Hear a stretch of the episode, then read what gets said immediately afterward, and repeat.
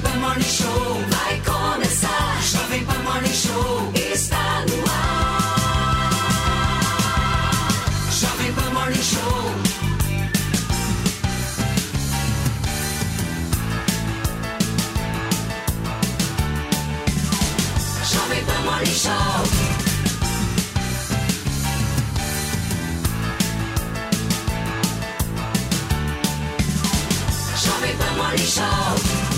Fala, minha excelência, bom dia, uma ótima segunda-feira, uma ótima semana pra vocês, hein? Ó, a gente já começa o Morning Show de olho no futuro. Já que o Flávio Dino vem sendo queridinho para ocupar o lugar de Rosa Weber no Supremo Tribunal Federal, nomes como, por exemplo, Augusto de Arruda Botelho e Jorge Messias são cotados internamente para assumir o Ministério da Justiça. Daqui a pouquinho a gente vai te trazer detalhes. Mas, ó, o Lula está sendo aconselhado a escolher uma mulher para essa pasta. Já já mais detalhes. E ainda hoje, quanto é que vocês cobrariam, hein, para dar umas consultorias de política? O ex-governador Sérgio Cabral está cobrando de 15 a 20 mil reais mensais para ajudar seus clientes. A gente vai te trazer detalhes sobre esse novo job de Sérgio Cabral, o homem que disse que roubou mesmo e está curtindo o Rio de Janeiro. E é lógico, gente, que o nosso sofá mais caótico de todas as manhãs já está preparadíssimo. Hoje tem pré-estreia da Fazenda e o Fê tem várias informações. Bom dia, Maileire. Bom dia, bom dia, Paulinho. Bom dia pra você que tá curtindo toda a programação da Jovem Pan. Vem pra cá, porque na televisão também tem, viu? Olha só, aos 52 anos, a atriz Letícia Sabatella é diagnosticada com autismo. É, pois é, olha, segundo, a, segundo Sabatella, a descoberta tardia foi libertadora porque é, era conhecido como ela era conhecido como maluca, né? Então, ou seja, ela já sofria de um transtorno, mas o povo costumava chamá-la de maluca. E é, já já eu conto para vocês todos esses detalhes, mas enquanto isso não acontece, pega a sua hashtag e suba Morning Show, pois é, aqui você sabe que você pode usar e abusar sem moderação. Vamos lá, Fê, começando o programa de hoje, gente, vamos falar um pouquinho de Caixa Econômica Federal, articulações no governo Centrão, só para vocês entenderem, depois da dança das cadeiras, o momento é do Centrão mirar agora o comando da Caixa Econômica Federal. O banco virou um objeto de desejo do bloco liderado pelo presidente da Câmara, Arthur Lira. A saída da atual comandante da Caixa, Maria Rita Serrano, começou a ser negociada em junho deste ano. Há alguns dias foi dada como certa a nomeação da ex-deputada e atual diretora de administração de finanças do Sebrae, Margarete Coelho, para liderar justamente o banco. Mas há alguns outros nomes sendo cotados. O que se sabe, gente, é que o Centrão quer a garantia de uma porteira fechada para assumir o banco. Ou seja, a ideia é indicar também os nomes das 12 vice-presidências da Caixa Econômica Federal. Assim que retornar dos Estados Unidos, o presidente Lula vai se reunir com o Progressistas, com o Partido Progressistas, para definir como é que vai ficar a situação da Caixa Econômica Federal. Senhores, uma ótima semana, viu? Maninho Ferreira, Felipe Monteiro, Nelsinho Kobayashi, direto do interior de São Paulo. Nelsinho, vou começar por você buscando entender o seguinte: a Caixa Econômica Federal, se eu não estou enganado, Maninho, você me corrija, mas é o maior banco do Brasil, certo? Do ponto de vista de capilaridade, de agências, de número de funcionários, ou seja, a magnitude política de um banco como esse é gigantesca. Eu quero entender se vai rolar mesmo, Nelsinho, se você acha que o Progressistas vai conseguir a porteira fechada tão sonhada. Olha, Paulinho, muito bom dia a você, aos colegas do sofá de hoje, a todos os colegas que nos acompanham no Morning Show. Eu acredito sim que vai rolar, porque até agora tudo que o Centrão pediu, conseguiu. Então, imagino que não seria agora a primeira vez que estaria o Centrão pleiteando algo no governo e não conseguiria, em especial porque não, já não é mais um ministério, mas é um banco, importante banco, como você já falou, é o que tem maior capilaridade, alcança o maior número de brasileiros e nos, maior, nos locais mais distantes. É por lá que se paga os auxílios de Bolsa Família, por exemplo, é por lá que se paga os, os auxílios referentes às, às as relações de trabalho, como por exemplo seguro-desemprego, é de lá que sai o Minha Casa Minha Vida, o financiamento imobiliário, então é um banco poderosíssimo do ponto de vista da capilaridade mesmo, de alcance dos brasileiros e por isso ser, por isso talvez seja considerado o maior banco no nosso país do ponto de vista de alcance. Eu acredito que provavelmente vai conseguir, e isso tem gerado desgaste no governo. A corda está bamba para o ministro das Relações Institucionais, que é quem faz essa articulação junto com o ministro da Casa Civil. Né? São os dois os ministérios que fazem essa articulação. Porque o tempo todo o Centrão está insatisfeito, sempre quer mais, e agora a coisa começou a impactar na, na situação do ministro das Relações Institucionais, o Padilha. Então, gente, para trazer alguns dados sobre esses bancos aqui, nós estamos falando aí de um top 5 no Brasil envolvendo cinco bancos. O primeiro, como a gente bem disse, a Caixa Econômica Federal, que tem 150 milhões de clientes. 150 milhões É de bom, né? É bom. depois vem o Bradesco com 104 milhões, Itaú 100 milhões, Nubank aparecendo com 78 milhões e aí o Banco do Brasil, que é um outro banco público, aparecendo na quinta colocação com 75 milhões de clientes. Sobre a Caixa Econômica Federal, nós estamos falando de um atendimento a 5.564 municípios brasileiros com 3.371 agências bancárias e 26 mil postos de atendimento. Mano, dá para fazer uma política com essa história absurda, né? Pois é, poucas organizações no Brasil devem ter essa capilaridade. Talvez só os Correios chegue perto dessa dimensão de estar espalhado nos municípios brasileiros. É, a Caixa, portanto, tem uma, um, um poder de fogo político muito grande, né? porque é, é através da Caixa que o governo opera diversos dos seu, das suas políticas públicas, dos seus programas sociais. Né? Então, o Bolsa Família é operacionalizado pela Caixa, os programas habitacionais pela Caixa, vários dos seguros é, desemprego, se- vários dos seguros defeso, né? É, vários dos programas sociais são operacionalizados através da Caixa. Então, isso dá uma capilaridade e um orçamento muito grande. Agora, vale lembrar também que a Caixa tem no seu histórico alguns pontos complexos aí, complicados do ponto de vista da gestão das contas públicas. Foi na Caixa, por exemplo, onde foi feita a maior pedalada do governo Dilma, que foi o quê? Dado que é a Caixa que opera esses programas, na época do governo Dilma, a Caixa começou, continuou pagando é, o- os benefícios sem que o governo depositasse na Caixa o valor necessário, ou seja, na prática, virando uma espécie de operação de crédito ilegal, com a Caixa bancando custos do governo que não estava em dia com a Caixa, então assumindo um prejuízo que foi, no fim das contas, uma forma de fraudar o orçamento público. O que vários especialistas têm chamado a atenção que no orçamento do ano que vem o governo prevê na eh, receita da Caixa para o Tesouro um valor insustentável, um valor que está muito acima da média do que a Caixa tem de fato eh, dado de retorno para o governo, o que levou alguns especialistas, entre eles o professor Roberto Eleri da UNB, a chamar a atenção para o que pode ser a formação, a gestação de uma segunda pedalada fiscal. Então, a gestão da Caixa merece ficar sob o acompanhamento rigoroso da sociedade para evitar uma possível repetição desse E história. no caso da própria Caixa Econômica Federal, ela foi muito notícia no ano passado por conta daquelas denúncias de assédio envolvendo o ex-presidente. Vocês lembram disso? Lembro, Exatamente. lembro. E aí, Pepe, como é que você vê? Ah, eu vejo que com a Caixa Econômica Federal caindo no colo do Centrão, agora de fato o presidente Lula terá a maioria do Congresso. né? É bom lembrar que o presidente Lira né, falou publicamente que não tem esse negócio de falar que o PP e o republicano estão fora do governo. O PP e o republicano agora, de fato, integra o governo federal.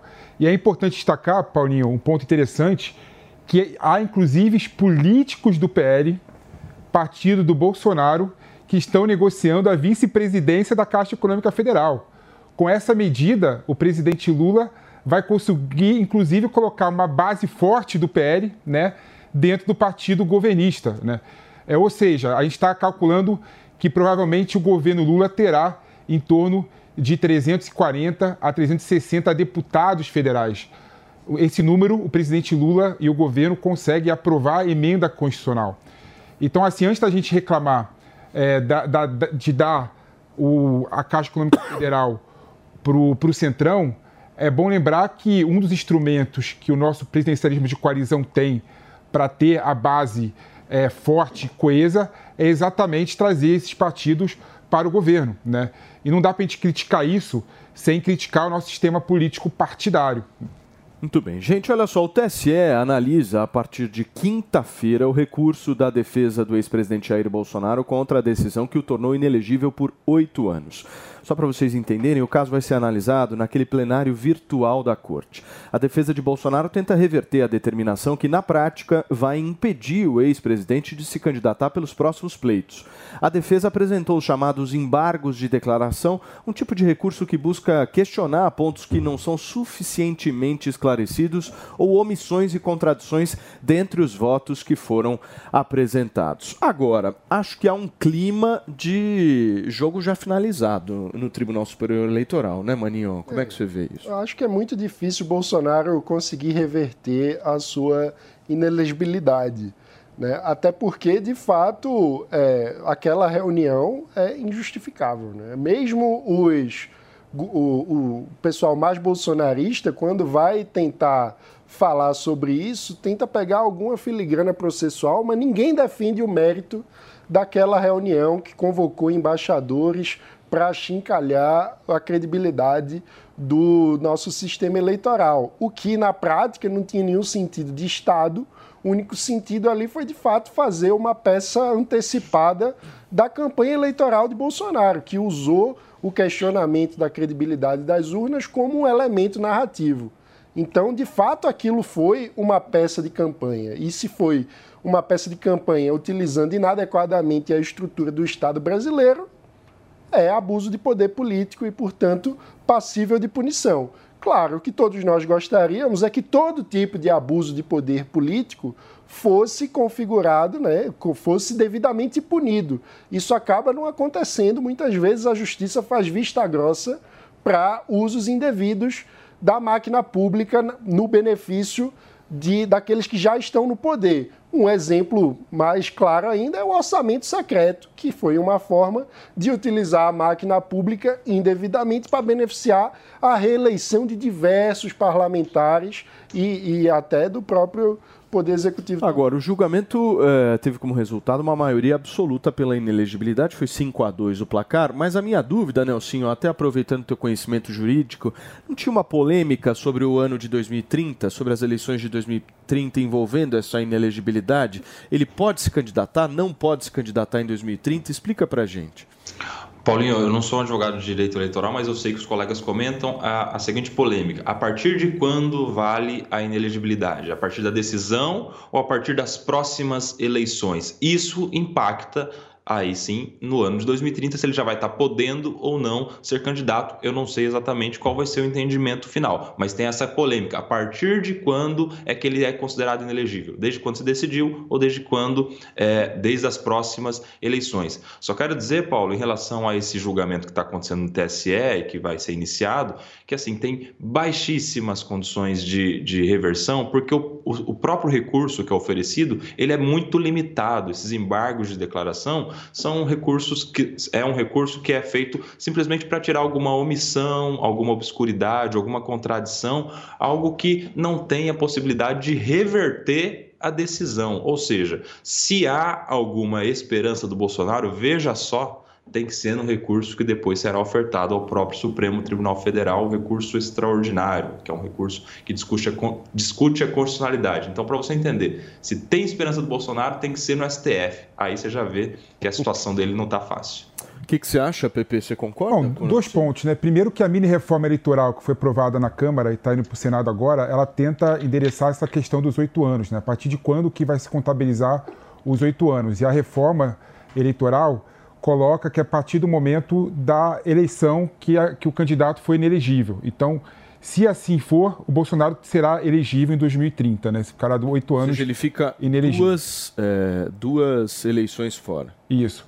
Agora, não, o perdão, que eu... duas não, uma, né? Uma, é. é. Seria 2026. É, depende se está contando a municipal. É, aí seriam três, né? Exato. É isso, isso. Duas presidenciais. Eu acho que essa é a ideia.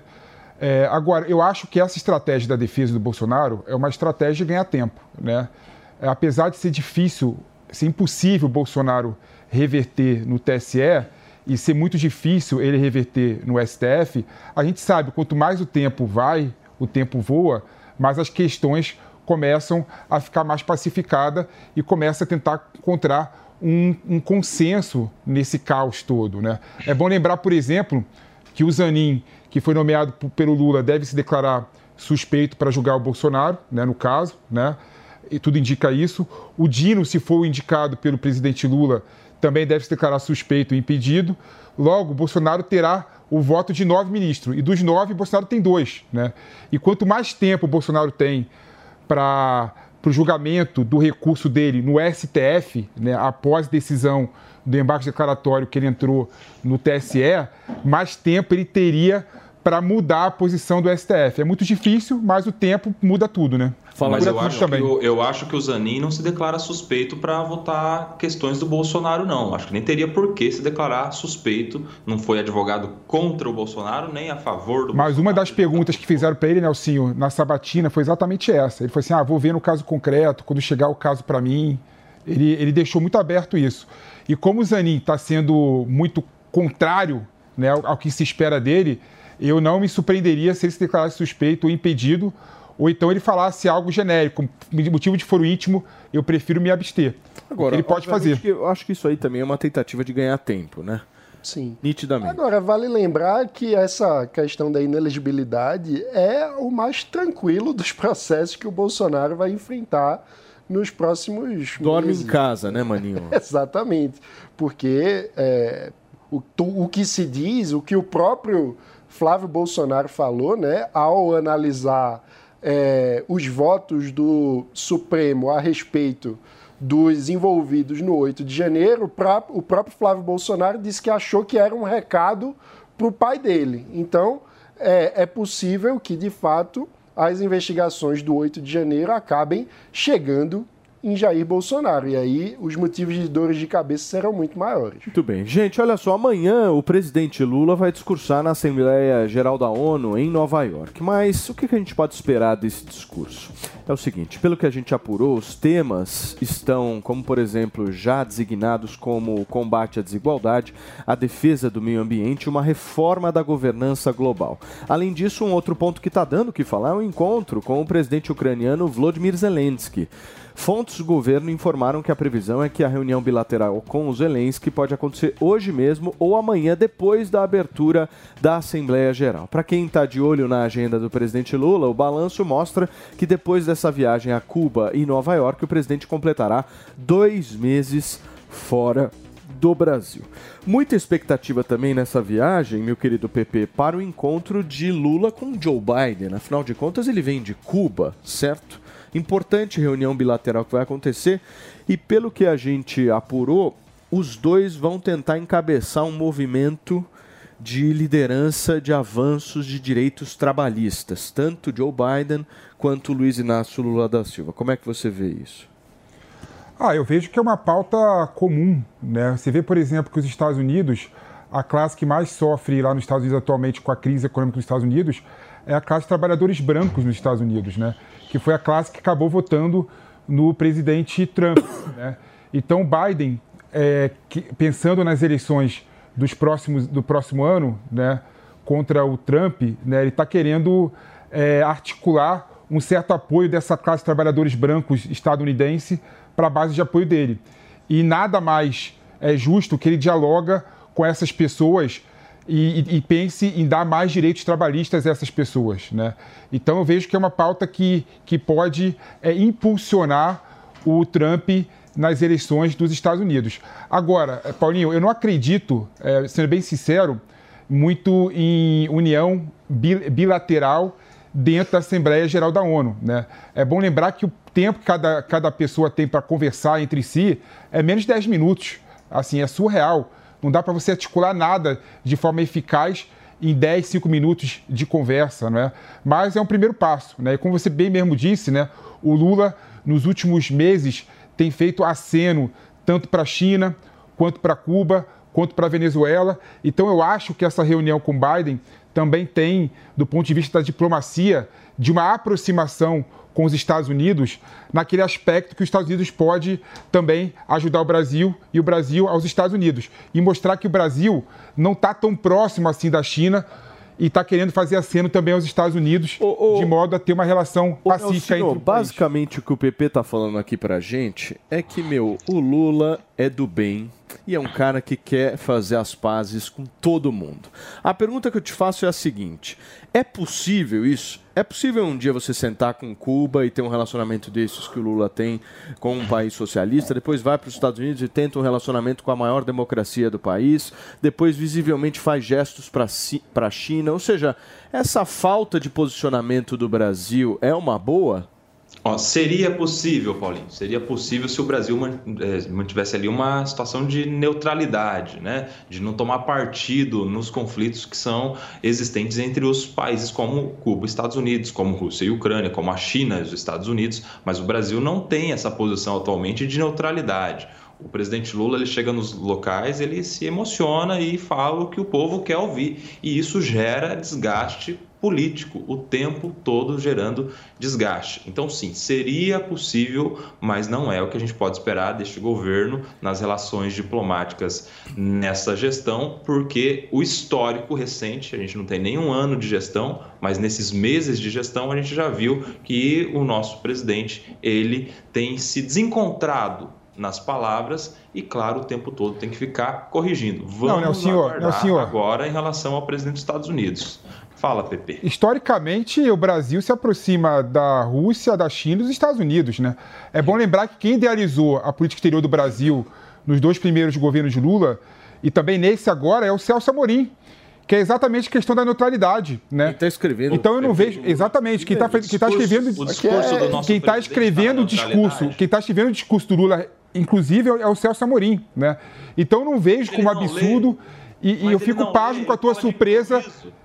Da neutralidade do Brasil em relação à China e aos Estados Unidos. Sempre foi assim. O que, que foi, Isso Não Maninho? tem neutralidade no Celso Amorim. O Celso Amorim é pró-Rússia. O Celso Amorim é alinhado com a Rússia. Quando você vê as declarações do Celso Amorim sobre a guerra da Ucrânia, é uma coisa constrangedora, porque ele passa pano por um desastre humanitário surreal.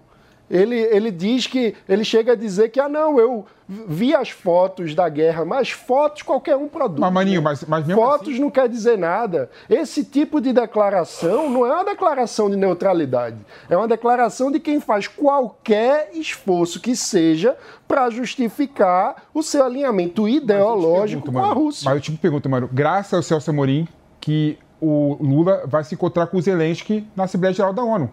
Ou seja, o, o Celso Amorim é essa pessoa que realmente. A essa altura do campeonato. Não, ou seja, Depois, mas existe, todo mundo existe- lembra, existe uma neutralidade. Seria preso no Brasil. É, disse que o Putin não seria preso, disse que é, a guerra acontece porque a Ucrânia não quis conversar, quando é uma guerra que ameaça a própria existência da declaração do- Ucrânia. Do, Amorim, não. a- a- a- vale sempre lembrar, o Putin não reconhece a legitimidade da existência da Ucrânia como um país. É disso que se trata. Se a Rússia parar de atacar, acaba a guerra. Se a Ucrânia parar de se defender, acaba a Ucrânia. Mas- e diante dessa situação. Mas são coisas o- diferentes, Maninho. Assim, eu, eu, eu sou contra a guerra da Ucrânia e da Rússia, claro, sou contra a guerra. E eu tenho a certeza que o culpado da guerra é a Rússia. A Rússia que está errado no caso concreto. Mas o Lula Tá errado. e o Celso Mas, assim, Amorim não têm essa mas, mas, assim, certeza. é, mas o Lula e o? Celso Amorim estão tem começando. Mas os dois estão começando a acenar novamente para a Ucrânia e estão começando, apesar da aproximação do Brasil com a China, buscar uma aproximação também com os Estados Unidos. Como deve ser uma política exterior do Brasil. Não, deveria ser. Eu concordo, o Brasil devia conversar com todo mundo. O que eu estou colocando é qual é a credibilidade do chefe de Estado que vai tentar agora dizer que é próximo de todo mundo quando ele já fez essas declarações desastrosas. Turma, um rápido break para você que está no rádio, são 10 horas e 25 minutos. Agora, o que o Lula também está pensando é naquele foco, naquele projeto lá de ser o grande embaixador da paz mundial. Vocês lembram disso? Certo, Nelson Kobayashi? Certo. O foco é total. Discurso de Presidente- Nis, né? Isso. É, É, o presidente Lula de quer ganhar um Nobel da Paz, resolver a guerra da Ucrânia com a Rússia, ser conhecido por por esse presidente que propaga a paz, mas só tem que pensar bem antes de discursar, porque os discursos têm gerado justamente o contrário, têm gerado até mais conflitos no final das contas. O, o, PP ele tem um coração tão grande que ele tem essa boa intenção, enxerga tudo do ponto de vista positivo, mas a gente precisa considerar que tem coisas, questões ideológicas envolvidas também nessa relação internacional é, que o presidente Lula faz. Ele não está lá só pensando no, no benefício do Brasil economicamente, nas relações bilaterais, nos acordos que podem ser gerados tem ideologia envolvida e não é pouca não, é bastante. Vamos lembrar aqui dos companheiros da América do Sul, esse tanto de reunião que a gente tem de CELAC, de Unasul e de tantas outras que não tem o condão de resolver economicamente a situação desses países, mas sempre propagando a ideologia, o Foro de São Paulo, e que parece, na visão do PP, que não existe, simplesmente é ignorado quando ele faz ah, essas, foro, esses comentários foro de São Paulo, assim, foro de São Paulo. diplomática do Brasil que, que é? Não existe, PP. É, Foro de São Paulo, Foro de São Paulo é, é um motivo para os amigos se encontrarem e tomarem cerveja juntos. A importância ah, do Foro de São Paulo para o mundo e para a América Latina é zero, nula. Meus Isso queridos, é olha só, aos 52 anos, a atriz Letícia Sabatella foi diagnosticada com autismo. Fê, conta essa história. Pois é, essa história pegou ontem todo mundo de surpresa, inclusive foi um dos grandes destaques ontem no Fantástico. Letícia Sabatella revelou a história no podcast Papagaio Falante que é, faz o maior sucesso, né? E disse que se sentiu uma que sentiu uma certa liberdade, na verdade, quando ela descobre aí e, é, e encontra o verdadeiro diagnóstico. Vamos dar uma olhada.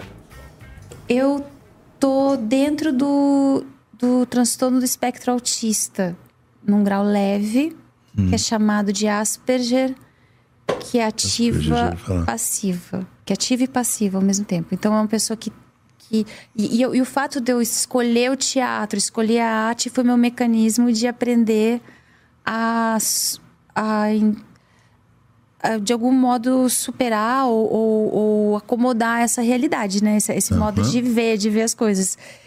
Que, que traz uma, muita hipersensibilidade também, que traz uma ingenuidade também, que traz essa capacidade de ser malu louca. Essa, às vezes essa dificuldade do a necessidade de ficar reclusa, de ficar uhum. no, seu, no mundo, no seu né? mundinho. Pois é, então, aí disse que chegou ao diagnóstico, ontem ela falou, também foi uma das matérias ali de destaque do próprio Fantástico, e eu acho que é importante você, de repente, sentir ali alguns sintomas, não se sentir bem atrás de ajuda e fechar um diagnóstico, né? Que foi isso realmente o que a própria Letícia Sabatella conseguiu realmente chegar ali e navegar para que isso fosse é, concluído na vida dela. Agora, aos 52 anos, deve ser difícil você passar uma vida é, com, com problemas sem saber o que realmente ah. você está passando, né? Não, e é, é, importante a gente dizer que o diagnóstico tardio ele é muito preocupante porque a pessoa ela pode ter várias comorbidades, né? Como por exemplo ansiedade, transtornos, enfim, aquilo ali pode se transformar em algo até maior, maninho. E existe muito tabu ainda relacionado a questões de saúde mental, né? E que é algo importante de ser retirado o tabu, porque qualquer pessoa está sujeita a, a precisar de acompanhamento. Eu, inclusive, faço terapia graças a Deus. Eu acho que é algo que muita gente deveria é, fazer. É, e eu acho muita... que não só, Maninho, sobre a questão da, da, do, do, da saúde mental, mas cada vez mais se fala e se comenta sobre a questão do autismo, né? Então, muitas pessoas ali podem Sim. estar acometidas por isso. Nesta segunda-feira, a gente está repercutindo um pouco do diagnóstico da atriz Letícia Sabatella, ela que conseguiu descobrir, depois de mais de 50 anos de idade, que tem autismo, né, Fê? Pois o meu é. ponto é que muitas vezes a pessoa tem uma crise de ansiedade, tem alguma coisa e muitos no entorno dizem, ah, isso é frescura, deixa disso, não sei o quê. E não é assim, né? Então é importante procurar um especialista para poder ter um diagnóstico adequado. É, então, e ela foi lá, resolveu o problema. Agora a gente precisava saber qual que vai ser o tratamento daqui para frente, né? Que é muito importante também trazer essa informação. Muito bem, gente. Olha só, de acordo com o site Metrópolis, o ex-governador Sérgio Cabral tem cobrado entre 15 e 20 mil reais mensais para clientes para uma consultoria política lá no Rio de Janeiro. O Cabral, gente, orienta os clientes em estratégia política e também de comunicação. Na maioria são políticos que planejam a reeleição no ano que vem, ou 2026, ou que pensam em se candidatar a prefeito no ano que vem nas eleições de 2024. O que vem é nessa o Cabral na hein? ativa. O que vem nessa apostila? Deve ter uma apostila, não? É o Cabral Alguns na ativa. passos de como você faturar um pouco mais, né? Enfim. Ai, ai, olha, parece brincadeira. Apostila do país. Cabral. É a apostila do Cabral. O que mostra claramente que ele ainda tem uma adoração por parte de uma parcela da classe política carioca, né? Como É, que mas ele, ele tirando, tirando tudo né, que ele fez de errado, que foi absolutamente muita coisa, né?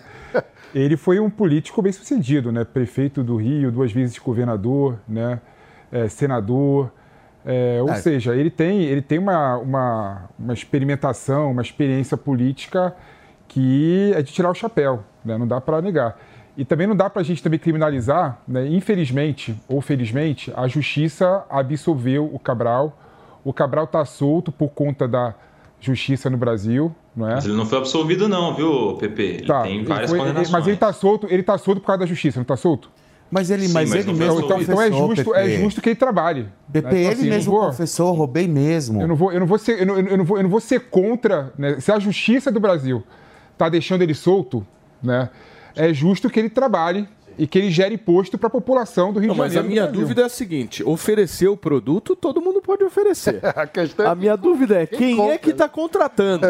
Eu quero entrevistar essa figura, o Nelson Kobayashi. É, o que, que você quer aprender, né? O que, qual é a, qual é a mas é político, metodologia? Não, Oferecer, todo mundo pode oferecer. É, lógico. Quem é que compra? Quem compra para aprender o quê, Kobayashi? No, no caso, o Paulinho não precisa contratar, porque ele já é muito bem articulado politicamente, ele dá aula, meu amigo. Mas a questão é a seguinte: o Sérgio Cabral, ele só virou corrupto porque ele foi eleito. E ele só foi eleito porque eles têm estratégia de como ganhar eleições, e eu acredito que seja isso que ele esteja vendendo. Estratégia política, estratégia de campanha, estratégia de marketing, e ele. Eleito em tantos cargos e por tantas vezes tem essa expertise, né? Ele pode ser corrupto, mas não é bobo, não pode ser corrupto, mas não é burro, e ele tem o que, pode oferecer em consultoria, e talvez seja isso que esteja atraindo tantos clientes para ele, mas é, é necessário que haja também uma fiscalização nessa prestação de serviço para que isso não seja vender evento, né? E um jeito de alimentar o bolso da empresa do Sérgio Cabral. É importante que as entidades fiscalizadoras estejam atentas, alertas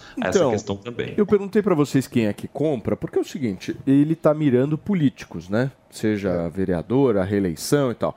Qual político vai querer sair do lado dele pedindo voto? Não Tem sei, algum? não sai, não. Tem, tem consultoria política para empresas também, né? Então é, é preciso ver quem são de fato os clientes, porque às vezes tem políticos que prestam consultoria política e na verdade estão fazendo lobby, estão às vezes é, lobby é uma forma é, educada de falar muitas vezes de tráfico de influência também. Então é preciso acompanhar, como disse o Koba, ter as, as instituições de fiscalização com o olho muito atento, muito perto, para saber que tipo de trabalho Agora é imagina que você, é candidato, ou então querendo entrar para a política, né, numa roda de amigos.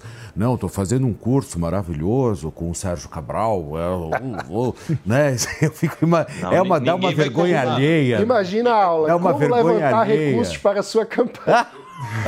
É uma Olha só. escondidinha, viu? Como ficar milionário em Pô, mas ele foi- 365 mas ele Olha dias? só essa informação que eu vou dar para vocês agora. A direção do Solidariedade no Rio de Janeiro decidiu de maneira unânime expulsar o prefeito de Barra do Piraí, Mário Esteves. Ao anunciar a inauguração de uma creche no município, ele disse, abre aspas, o que não falta em Barra do Piraí é criança. Tem que começar a castrar essas meninas, controlar essa população. É muito filho, cara. Fecha aspas. Mário ainda voltou à internet para pedir empatia e dizer que nem sempre as palavras refletem as verdadeiras intenções. Abre aspas. Na era da comunicação instantânea, um simples mal-entendido pode desencadear um julgamento impiedoso. É crucial lembrar que as palavras nem sempre refletem as verdadeiras intenções. Ah. Fecha aspas. É, não deveria ter aberto a boca, deveria. Alguém acreditou nisso aí, ô Ah, Maninho? Surreal. explica. Não, isso é aquele velho foi mal, tava doidão, né? Eu não falei exatamente o que eu queria falar. É, peraí, as pessoas são adultas, devem ser responsáveis por aquilo que dizem. Como é que alguém fala em castração de crianças? Isso é um escândalo. Isso revela uma mentalidade extremamente autoritária, de que acha que pode ter o controle sobre o corpo das outras pessoas, especialmente de meninas. Então é muito triste essa situação. E é claro que isso não deve ser confundido com a necessidade, por exemplo, de falar sobre educação sexual, planejamento familiar. Isso é o que é importante como política pública para falar sobre, por exemplo, gravidez precoce, coisas do tipo, se resolvem com educação, com informação, com acesso, é, de fato, a, a enfim, uma mente aberta de planejamento familiar, de entender educação sexual, quando é, métodos contraceptivos, coisas que muitas vezes são colocadas como tabu, mas aí na hora de falar de castração, o cara abre a boca. Não, Agora, é, estamos falando da segunda expulsão em uma semana no Solidariedade, né? Ah, antes do final de semana, a gente viu ser expulso do partido aquele advogado Henry Júnior, que foi lá no Supremo Tribunal Foi Federal. Júnior. Pois é. E duas expulsões Era por falas hein? O absurdas. pessoal tá com, tá com um bom processo Ô. seletivo ali, o PP, para entrada. Agu- Não, é impressionante. É impressionante como o Solidariedade é, anteriormente conseguiu é, associar essas pessoas que são pessoas que não mereciam ter nenhum tipo de amparo político em partido político nenhum, né? E eu concordo com o Mano, né? A declaração do prefeito foi uma declaração surreal. E ele, como prefeito, conseguiria fazer políticas públicas efetivas para ajudar o planejamento familiar, educação sexual das pessoas da região dele. E ele fez uma declaração completamente é, absurda mesmo, né? Até um pouco misógina, machista, né? Porque ele, ao invés de falar também da- das pessoas em geral, né, dos meninos em geral, ele foi da menina, né?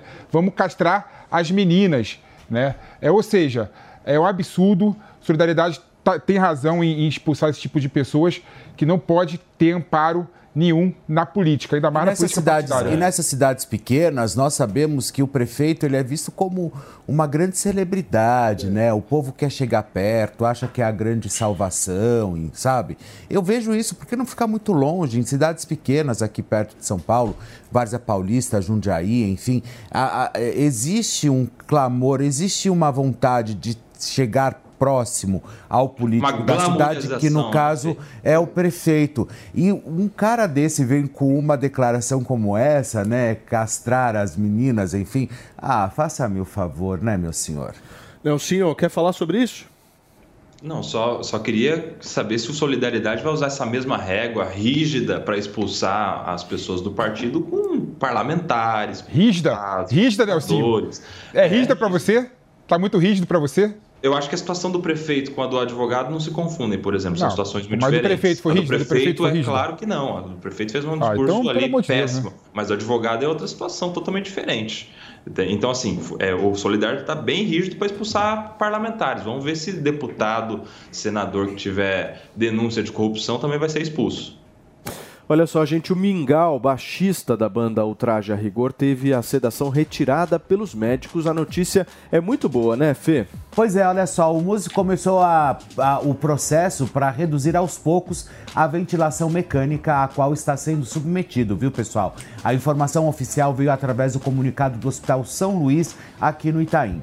Mingau está internado bem estável, é, em estado completamente é, estável, né? O baixista foi baleado na cabeça durante uma viagem a Paraty, litoral do Rio de Janeiro. Em 2 de setembro, no dia seguinte, foi transferido à capital, é, aqui pra, é, a capital para São Paulo, né, pessoal, de helicóptero.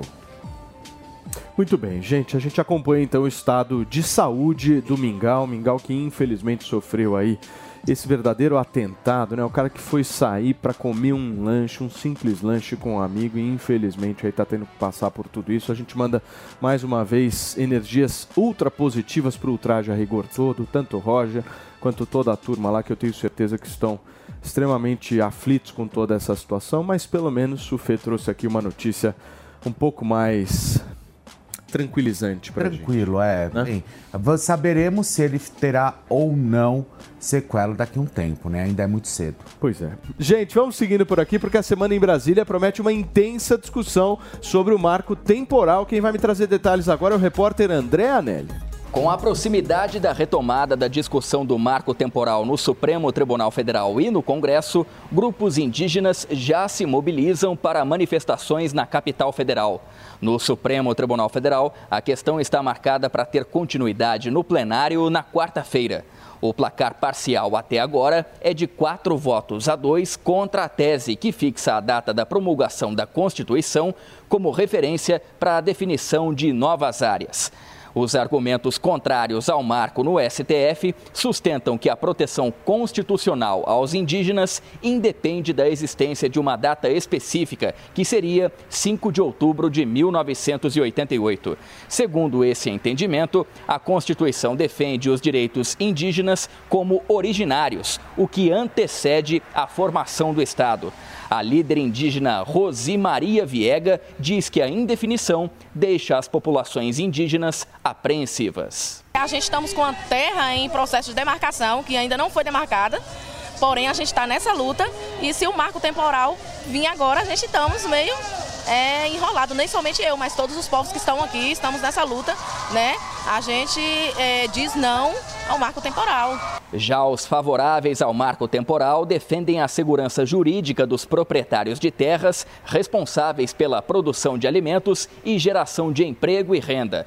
O relator do marco temporal no Senado, Marcos Rogério, decidiu manter o texto da medida para que não seja necessária uma nova análise pela Câmara dos Deputados. Com essa estratégia, a previsão é que o projeto de lei seja submetido à votação na Comissão de Constituição e Justiça do Senado na quarta-feira desta semana, mesmo dia em que o Supremo Tribunal Federal vai retomar o julgamento do tema. O senador defende que o Congresso é quem deve tomar a decisão a respeito do marco temporal. A gente tem aqui uma, tem que fazer uma escolha, porque se eu modifico o projeto, ele tem que voltar para a Câmara dos Deputados. Então, a gente está tentando é, avançar no entendimento dentro de uma linha que mantenha o texto que foi aprovado inicialmente e aí, uh, através do ato de sanção, aquilo que é matéria extravagante, ou seja, matéria que vai além do marco temporal propriamente dito, né, de repente uh, o, governo pode fazer opção, né, como, como pode fazer opção de vetar inclusive tudo, mas dentro de um entendimento, né, é, excluir esses pontos que são pontos uh, que, que não, não, não é o centro, não é o, o, o objeto central uh, da norma, que é o marco temporal. Apesar do posicionamento do relator, o tema não é unanimidade no Senado. Parlamentares governistas que avaliam que a medida vai ser aprovada também na CCJ estudam formas de atrasar a tramitação do texto no Senado e dar mais tempo para o STF julgar o caso. Uma das alternativas seria um pedido para que o texto seja analisado por outras comissões do Senado antes da votação no plenário. De Brasília, André Anelli. Muito bem, gente. No Supremo, os ministros que votaram a favor do marco temporal foram, até o momento, Edson Fachin, Alexandre de Moraes, Zanin e o Luiz Roberto Barroso. Quem votou contra foram os indicados de Jair Bolsonaro, tanto Nunes Marques quanto André Mendonça. E a gente está debatendo aqui simplesmente uma data, certo, Nelsinho? A discussão ela é sobre uma data. Vale ou não vale a partir da, da Constituição Federal de 1988? Exato. Só, só para deixar claro, se você disse os nomes dos ministros que votaram a favor do marco temporal, a favor da tese que derruba o marco temporal. Isso. Na verdade, ou seja, que atende Exato. o pedido dos indígenas. E, infeliz, e, infelizmente, do meu ponto de vista, essa tese está vencendo porque não faz o menor sentido, Paulinho. A gente tem que ter segurança jurídica no nosso Estado. Segurança jurídica a partir de interpretação da Constituição, porque a própria Constituição foi lá de mil, 1988 deixou claro que ali havia um marco temporal, o verbo utilizado é no presente, portanto, na data de sua promulgação deve valer. E outra questão importantíssima: essa questão já foi apreciada pelo Supremo em outras ocasiões, em outras oportunidades. E o entendimento do Supremo foi de que deveria sim se respeitar o marco temporal da data da Constituição. Agora, ter uma mudança de entendimento pode gerar uma insegurança gigantesca. Proprietários de terra não serão mais proprietários, fazendas deverão ser entregues aos indígenas. Isso pode movimentar impactar negativamente, inclusive, toda uma economia do nosso país gerada a partir de avanços que nós tivemos. Infelizmente, esse tem sido o caminho no Supremo Tribunal Federal. A gente espera que o Congresso possa debater isso e colocar de vez na Constituição, com clareza, expressamente, de que o marco é a data da Constituição de 1988. Agora, o agro tem muitos interesses nessa história, né, Mano? Ah, certamente, mas eu, eu vou na linha do Kobe. Eu acho que a segurança jurídica é fundamental. Então, esse tipo de debate, a gente ter passados mais de 30 anos da promulgação da Constituição, a gente ainda está debatendo o que deve ser interpretado por esse artigo da Constituição, mostra como nós temos um ambiente de insegurança jurídica generalizado, que acaba prejudicando todo o ambiente de negócios no Brasil. Então, é aquele ditado de que no Brasil até o passado é incerto. A gente acaba é, tendo que fazer negócios sem ter certeza sequer sobre de quem é a propriedade é, de terra. Então, esse tipo de coisa a gente precisa resolver logo essas questões e pacificar qualquer que seja o entendimento e não ficar revertendo o tempo todo é, o debate, porque senão você gera essa insegurança que prejudica todo mundo. Sim, fala, Pepe. Não, absurdo. Absurdo a disposição do, do Koba e do, e do Mano. Que absurdo. A Constituição Federal é clara, o, o Kobe. Ela é clara. É Koba. Ela fala, é Kobe. É uma carne japonesa maravilhosa. A Constituição Federal é clara. Ela fala o seguinte: são reconhecidos aos índios sua organização social, costumes, línguas, crenças e tradições, os direitos originários sobre as terras.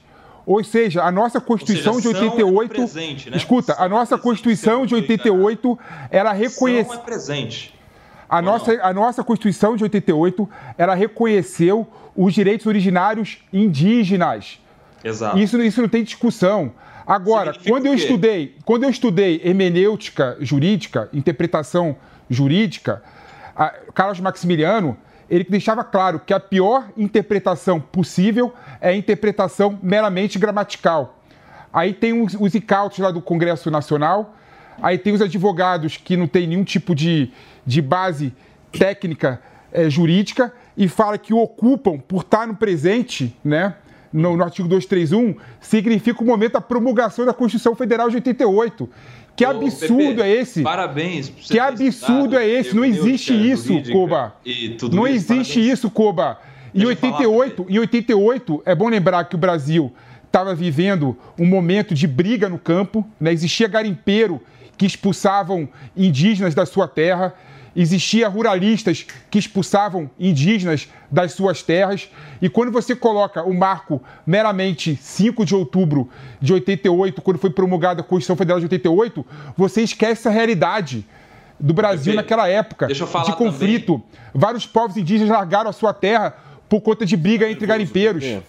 Você tá nervoso, meu. Você tá nervoso, deixa eu falar também. Pode ficar mais. A gente gosta Nada. você fica nervoso. Deixa eu falar, Pepe. Pepe, você tem um currículo de Harvard, você estudou muitas coisas legais, hermenêutica jurídica, mas, meu amigo, tem que estudar português antes. Português significa que são é no verbo presente. Ou Nossa, seja, falou que é em analfabeto, 5 de hein? outubro de 1988, quando ele diz são reconhecidos as, as terras, os direitos dos Não, povos não tem isso, não. Tá dizendo que Não existe isso na Constituição Federal, reconhecidos e, portanto, naquela data deveria se ter um marco, sim, temporal de que ali havia direitos sendo resguardados. Agora, não pode, depois de 30 anos, vir uma comunidade indígena e falar ah, que meu ancestral, em não sei que década, em não sei quanto tempo atrás, ocupou essa terra. Então, fazendeiro, tchau, sai daqui, porque isso, essa plantação toda aqui vai virar uma comunidade A- indígena. agora, a interpretação- a jurídica nenhuma. E outra coisa, esse artigo aí, já que você estudou hermenêutica, você tem que entender a interpretação é, sistemática. Cadê a né? sistemática? Esse artigo tem que ser interpretado jun- junto com o artigo 5 da Constituição, que preserva a segurança jurídica, meu amigo. Então a gente tem sim marco temporal, e não sou eu quem estou falando, o Supremo Tribunal Federal já decidiu assim no caso da. Decidiu da- no caso da- concreto, da Koba. Raposa Serra. Da, da- Decidiu no caso concreto que não que vincula as demais decisões. Deve ser acompanhado. É assim que funciona. Não, quando você pega, quando você pega a, a interpretação sistemática, que é a interpretação mais aceita quando você fala em Constituição Federal, não tem como você reconhecer o marco temporal como você quer falar. Eu pego o artigo 5 vejo dignidade da pessoa humana, eu vejo direito à cultura, eu vejo tantos direitos consolidados que não tem. Desculpa, não tem escuta, escuta, é escuta, escuta, escuta, escuta. E outro, outro ponto também. Por que, que a interpretação gramatical é a pior que tem? Que eu poderia defender, e essa interpretação é aceitável, que ocupam de respeito o momento que eu estou lendo a Constituição Federal. A Constituição Federal ela é viva. Então, quando eu falo que são reconhecidos aos índios eh, as terras que tradicionalmente ocupam, eu estou falando agora de 2023. Agora, Ah, quando tá, ele então fala que não qualquer sabe ler escrever, Ponto. não responde, né, o PP? sua casa. Ponto. Mas tem o tradicionalmente também. Sim, tradicionalmente ocupam. Então, então mas o, o fato de ter o Não, tradicionalmente... ele, ele, ele- Quer dizer que se eu chegar aqui hoje no prédio da Jovem Pan e dizer "Ah, isso aqui é terra indígena, não é, porque não é tradicionalmente, correto? Quem falou? não é tradicionalmente. Mas outra Então, coisa. o, o meu ponto é a necessidade de ter segurança jurídica. Qualquer que seja o entendimento sobre eh, como interpretar a Constituição, não dá para ficar mudando de um dia para o outro. Né? Tem que ter segurança jurídica. Agora, isso também acaba acontecendo pela falta de eficiência do Estado em avançar com as demarcações de terra. né? Ah, mas chamar de analfabeto, né? Não, ele- É, eu achei ele- eu, deselegante. eu não me senti, eu não me senti ofendido pelo xingamento do Koba, não, me chamando de Não, analfabeto. Pepe, você sabe né? que eu te amo, meu amigo. Porque- Só que você tá totalmente equivocado. Você está completamente equivocado, cara. Que absurdo. Ele não falou analfabeto, ele falou só que você precisava estudar português. É, e aprender a ler e escrever. Meu- o, meu, o meu português é o melhor português que tem no Brasil, cara. Não, entendeu? A sua humildade também. A interpretação jurídica, a interpretação jurídica, entendeu? No caso concreto, Cuba. Desculpa. Muito bem. O, o que, o que a gente pode, o que a gente pode discutir, que eu acho que é válido, é pensar em, no meio termo. Né? Nem tanto 5 de outubro, nem tanto 2023. né? Quero ver se chegarem na você tua consegue casa achar? e falarem que, meu, tem um ancestral indígena aí que não é mais É sua verdade, um é do xamã. ancestral. Se você vai ter esse mesmo posicionamento, Eu- meu querido meu, PP. meu posicionamento, certeza. É, sem dúvida. Claro. E outro ponto importante. Claro, é do ancestral. E Toma outro, aqui ponto, minha casa. e outro ponto importante, Paulinho, quem protege floresta de traficante, quem protege floresta de desmatamento, são os indígenas, cara.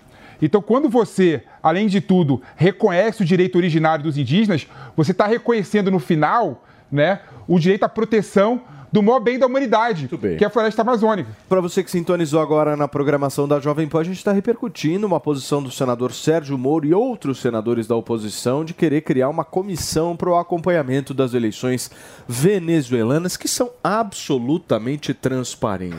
Ali o negócio funciona. Ô? Paulinho, você sabe o que vai rolar daqui a um tempo? Eu acho que o? Maduro vai ser tema de samba enredo aqui no Você Brasil. Eu acho. Aqui no Brasil tudo vira. né? Eu acho que se o Maduro sai da presidência da Venezuela, ele cola na fazenda, Fê. Gola. Mas não tem aqui, aqui no Brasil, ou você vai pra reality show ou você vira tema de samba enredo. O que você acha, Nelsinho Kobayashi? Eu Dá em se alguma for- coisa isso Se aí? ele for pra fazenda, ele vai ser fazendeiro toda semana e aí de quem for contra. Eu só, só acho, o, o- o Paulinho, que o problema na Venezuela, em relação às eleições, as eleições já são o último dos problemas. Já já está lá no final da fila. Porque não adianta nem que tenha as eleições limpas, transparentes. Agora já não adianta mais. Quem era oposição já não pôde fazer oposição. A imprensa que poderia ter criticado, ter demonstrado, ter mostrado o que estava acontecendo, já não pôde fazer isso.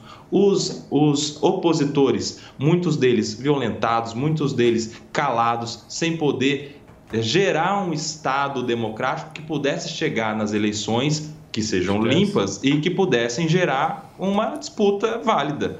Ou seja, quando a disputa não é válida, não interessa se a eleição é limpa, como nem eu acredito que seja também no final das contas. Então, assim, claro, é importante que a comissão acompanhe. Mais importante seria que a gente tivesse observadores internacionais lá na Venezuela, o que eu não sei se é possível, se será aceito ou não, mas o problema na Venezuela não vai se resolver só com as eleições limpas, não. A gente deveria, na verdade, amadurecer a ponto de ter condições de ter, no mínimo, oposição, porque sem oposição não tem democracia. Mas nesse caso dos observadores internacionais, vocês acreditam numa potencialidade de algum tipo de ação por parte dele? Observador internacional é aquele que vai lá, dá uma viajada, é anota algumas coisas e tal e segue em frente a vida. Sim, mas é importante até para a gente ter dados é, concretos sobre as condições quais, nas quais se dão as eleições de forma concreta. Então, foi através de observadores internacionais em eleições anteriores que nós soubemos, por exemplo, o funcionamento da eleição com o fiscal que olha o, o voto da pessoa do lado da urna. Isso que tem acontecido na Venezuela. Então, os resultados são completamente. É, canalizados porque não há sigilo do voto, de fato, na Venezuela. E isso é uma coisa gravíssima. Esse tipo de informação a gente só consegue saber graças ao trabalho de observadores internacionais. Então eu vejo com muito bons olhos essa questão. De fato, é muito importante que o Brasil influencie a política interna venezuelana. O problema, no caso do governo do PT, é que o Brasil já influenciou a política interna da Venezuela no sentido de consolidação da ditadura, o que se deu, inclusive, através de financiamento com obras da Odebrecht, que financiou diversas eleições lá do Hugo Chávez. No, no, contexto de consolidação da ditadura. Então, de fato, o Brasil tem agora a, a demanda moral de reverter a influência nefasta de consolidação da ditadura no sentido de tentar criar um movimento pela volta da democracia. Mas a, a, diplomacia do Lula até agora não é nesse sentido, é de estender o tapete vermelho e dar ainda mais poder para o ditador Maduro. Ô Maninho, só para colocar um ponto que eu discordo de você. Quem consolidou a ditadura venezuelana não foi o governo do PT e nem o Brasil. Quem consolidou a ditadura venezuelana, é bom lembrar, foi tentativa de golpe em 2005 da direita que é. começou a tensionar ainda mais o regime do Maduro. Né? Ali que, que, a, que, a, que a ditadura venezuela ficou ainda mais consolidada e muito mais forte. Já, já vinha com ali, ali, as 2005. consultas diretas que foram. Em 2005, foi depois, vieram depois. As Mano, consultas diretas que foram enfraquecendo a democracia representativa isso veio depois, isso na veio Venezuela. Depois. O, o, plebiscito, o plebiscito, os referendos do Chaves, né, sobre a possibilidade de reeleição, vieram depois da tentativa de golpe da direita. Né? O contragolpe do, do Maduro contra essas forças de direita foi exatamente Essa ter mais é ditadura. Narrativa, a narrativa de todo ditador é sempre que há, é, é sempre um contragolpe. foi isso. Turma, olha Nunca só. é um golpe, é sempre um O presidente Lula foi aconselhado por um grupo de aliados a nomear uma mulher para o Ministério da Justiça, viu? Já que o Flávio Dino vem sendo o grande queridinho para ocupar o lugar de Rosa Weber no Supremo, nomes como Augusto de Arruda Botelho e Jorge Messias são cotados internamente para assumir o Ministério da Justiça. Mas o Lula está sendo aconselhado a escolher uma mulher para a pasta. A alternativa seria uma tentativa de arrefecer críticas no campo da esquerda sobre a escolha de um homem para a vaga da ministra Rosa Weber. É uma discussão meramente de gênero, né? Aqui não estamos discutindo se a pessoa é capacitada, se não é. Estamos discutindo se é homem ou se é mulher. Você acha que isso tem que ser prioridade, Nelsinho? O Paulo, no, no governo de que no, no, governo que foi eleito com esse discurso deveria sim ser prioridade. No governo que se elegeu com a pauta de paridade de gênero, de valorização da mulher, isso sim deveria ser prioridade por uma questão de honestidade com os eleitores que acreditaram nisso. E o presidente Lula, agora, nomeando um homem para uma vaga de mulher no STF, indo mais uma vez contra aquele discurso anterior, deveria sim se comprometer a isso. O que pode ser entendido como não tão bom assim, porque os outros nomes, como o do próprio Augusto Botelho e do Jorge Messias, já estavam na fila, já estão prestando um, importante serviço para o governo e que na, naturalmente seriam os próximos nomes aí para o Ministério da Justiça. Claro que se o Flávio Dino for indicado para o STF, o que eu não sei se vai, porque eu acho que o Jorge Messias e o Bruno Dantas estão na frente ainda nessa corrida. São os dois principais nomes mais cotados, né? Eu acho que até deveria pensar com mais cuidado, mais cautela, com mais, mais critério para indicar o Bruno Dantas, que seria o melhor nome destes cotados para o STF. Olha só, no cargo de ministro ou ministra da Justiça estão sendo cotadas três mulheres, caso o Flávio Dino realmente vá para o Supremo Tribunal Federal. Os nomes são Gleisi Hoffmann, presidente do PP, do, aliás, perdão, do PT, pode ser uma alternativa. A advogada Carol Proner, uma outra alternativa. E, por fim, também circula o nome da desembargadora Simone Schreiber. Também é uma possibilidade aí para o Ministério da Justiça, seguindo essa linha que uh, o presidente Lula está sendo aconselhado de colocar uma mulher, já que não vai colocar uma mulher no Supremo Tribunal Federal. Três nomes aí. Imagina Glaze Hoffman, ministra da Justiça, hein, Maninho? Como é que você vê isso? Eu vejo com preocupação. Eu acho que a Glaze ela é uma liderança muito forte do PT, presidente nacional do Partido dos Trabalhadores, mas sempre teve uma atuação muito mais ideológica, até para dar a linha do partido. Então, eu acho que seria é, temerário, seria uma mistura ainda maior da, da, dos interesses que deveriam ser os do país com os interesses do partido. Então, eu acho que, é, enfim, eu, eu, vejo com muita preocupação essa possível ida da Gleisi. Agora, sabem quem o presidente Lula também chegou a cogitar para o Supremo Tribunal Federal? Rodrigo Pacheco, presidente do Senado. Só que mudou um pouco de ideia e achou melhor não, justamente por conta de uma eleição que teria que acontecer dentro do Senado Federal, e ele acha que isso poderia gerar uma certa instabilidade na governabilidade por conta dessa saída precoce aí de Rodrigo Pacheco. Faz sentido esse raciocínio, né, Pepe? Não, faz sentido porque Rodrigo Pacheco ele tem entregado mais e sem pedir muito para o Lula como Lira, né? Basta ver que o Pacheco não conseguiu encampar nenhum tipo de cargos como Lira conseguiu para o Centrão. Né? Apesar do PSD partido do Pacheco, tem dois ministérios fortes no governo Lula, né? Agricultura e Minas e Energia. Né? Agora, um ponto que eu queria colocar, Paulinho, que esse identitarismo que a esquerda tradicional e ultrapassada prega, né, é um dos motivos, na minha opinião, do colapso da esquerda no mundo todo. Né? Infelizmente, ao invés de discutir projeto para o país, o que a gente quer de um ministro da Justiça, o que a gente quer de um ministro do STF, está discutindo que tem que ser mulher tem que ter uma política de gênero aí dentro do, do governo. Né?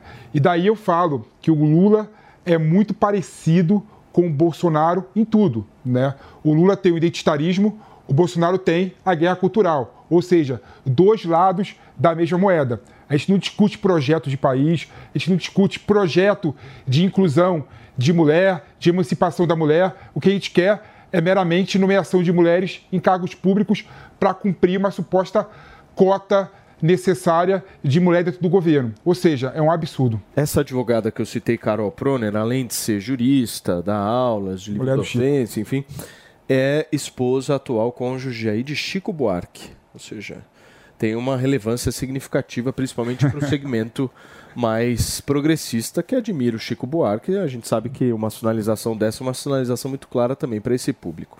É, o Nelson. Sabe que esse público está com Lula, aconteça o que acontecer, então não precisa é. ter cargo para estar tá com Agora, o, uma outra possibilidade é no momento em que Flávio Dino sai do Ministério da Justiça e Segurança Pública, o Lula rachar esse ministério ao meio e criar aquele ministério que o Geraldo Alckmin propôs na campanha presidencial de 2018, justamente na linha de que o Brasil teria que ter um ministério específico para a segurança pública. Caso o Flávio Dino saia, isso pode acontecer, o que seria aí o quadragésimo, né, o senhor, ministério do governo. E aí poderia contemplar a mais interessados, né? Hoje, se o Flávio Dino sai do Ministério da Justiça, o caminho natural colocaria o Augusto de Arruda Botelho no Ministério da Justiça, porque ele é o secretário nacional de Justiça. Então, ele é já hoje o braço direito do Flávio Dino. É um advogado, é alguém que, inclusive, é, foi candidato a deputado federal pelo PSB, partido do vice-presidente Geraldo Alckmin. Não sei se o Flávio Dino era do PSB também, agora na, na, na última, no último partido que ele, que ele se filiou, mas acredito que estaria ali dentro da, da, do que se espera, né? da mesma linha. Alguém que é do braço direito, mesmo partido, mesma linha ideológica, mesmo, mesma linha de trabalho, ou seja, já está habituado com tudo que vem sendo feito no Ministério da Justiça, então seria o caminho natural. Se ele cria a Secretaria de Segurança Pública, aí talvez ele tenha algum problema, porque para ser ministro, aliás, de Segurança Pública, ele deveria buscar alguém de segurança pública, e eu não sei se tem tantas pessoas assim ligadas à segurança pública próximas ao presidente Lula para se tornarem ministro. Talvez seria um ministério para colocar na mesa de negociação mais uma vez com os partidos de centro. E olha, gente, o prefeito de Jundiaí, Luiz Fernando Machado, se posicionou em relação ao Tarcísio de Freitas nas próximas eleições, viu? Em entrevista à Jovem Pan, o Luiz Fernando disse, abre aspas, entendo que o desejo dele é de se candidatar à reeleição para governador de São Paulo. Se isso ocorrer, contará com o meu integral apoio porque está fazendo um grande trabalho, fecha aspas. O Luiz Fernando acredita que a atual polarização entre o presidente Lula e o ex-presidente Jair Bolsonaro não influenciará o pleito no ano que vem. Vocês acham que o desejo mesmo de Tarcísio é buscar a reeleição aqui em São Paulo ou é muito cedo para a gente falar isso? Eu acho cedo. Cedo? Inclusive o Luiz Fernando poderia vir aqui no Morning Show qualquer dia, viu? Opa, convidaremos. Ele, ele, é um cara muito interessante. Eu tive com o Luiz Fernando há muitos anos, quando ele era vice-prefeito do, de um outro que chamava Miguel Haddad, que era inclusive lá de Jundiaí também, e sempre foi um cara muito focado ali na expansão da própria cidade de Jundiaí, viu? E aí, Maninho, muito eu, cedo? Eu acho cedo por duas razões. Primeiro, quando a gente olha as pesquisas que falam sobre a possível sucessão de Bolsonaro entre eleitores de Bolsonaro na última eleição, Tarcísio aparece como o nome mais lembrado. Então, isso deve significar uma pressão ao longo dos próximos anos para que ele tente uma corrida presidencial. Se ele terá fôlego para isso, ainda é cedo para dizer. Então, eu acho que é, se ele vai ser candidato à reeleição ou eventualmente buscar um voo nacional, eu acho que só vai dar para cravar isso muito mais perto é, da eleição. Agora, ninguém quer se manifestar oficialmente sobre isso por conta da distância, né, Nelsinho? Está muito longe. Está muito longe, a gente precisa considerar também quem vai influenciar o Tarcísio nessa escolha de ir para a reeleição ou ir disputar a candidatura presidencial. Hoje, um dos principais aliados do, do Tarcísio e que o influencia, em especial na gestão do governo de São Paulo, é o Gilberto Kassab, que é o presidente do PSD. E, pelo que dizem aí os colegas mais próximos, a informação de que o Kassab quer que o Tarcísio vá sim para a reeleição. Até porque, para ele, como presidente do PSD, é importante que o Tarcísio continue governador de São Paulo e o Lula continue presidente da República, porque ele está nos ministérios e nas secretarias, né? E depois em uma depois do, do, segundo mandato, o Tarcísio indo aí sim para uma disputa presidencial, a questão até sobraria para o próprio Gilberto Kassab ser um candidato a governador do estado de São Paulo. Mas a gente está falando de muito tempo e daqui até lá muita coisa pode mudar. Talvez, se o Tarcísio for para a reeleição em São Paulo, a oportunidade dele é, da presidência possa, possa passar também, né? E não é todo mundo que tem oportunidade todos os dias de se candidatar a presidente da República com chances de ganhar, com apoio popular, sendo lembrado hoje, pelo menos, por pela maior parte da população, como um sucessor natural do Bolsonaro. Tem, tem um ponto interessante, Maninho, nessa história, que é justamente o espólio do ex-presidente Jair Bolsonaro, o espólio eleitoral dele, né? E aí a gente vai cair numa, numa situação que me chama muito a atenção. O Bolsonaro sempre foi um cara que não gostou de jeito nenhum que esse espólio pudesse ser repartido. Nem entre os próprios filhos direito, nem entre a Michelle e Bolsonaro. A gente viu já várias manifestações do ex-presidente da República já no momento em que ela começa a tentar. Aqui no Morning. Aqui no Morning, dizendo que ela não tem preparo, que ela, enfim, ainda tem muito, muito chão ainda. Ou seja, numa tentativa clara de falar: opa, eu tô no jogo ainda, né? E aí a gente vê esse eleitor que depositou a confiança no Bolsonaro entregando a sua confiança na sua ampla maioria não a um dos filhos ou a família de Bolsonaro, mas ao Tarcísio. Eu acho que, que não é um bolsonarista raiz. Esse é um dos elementos que eu acho que reforça a minha tese de que o campo político relevante não é o bolsonarismo, é o antipetismo. Quando a gente olha a eleição presidencial desde 89, sempre houve dois polos muito claros: o petismo e o antipetismo. Ora ocupado por Collor, ora ocupado pelo PSDB, depois ocupado pelo Bolsonaro, numa circunstância política muito específica.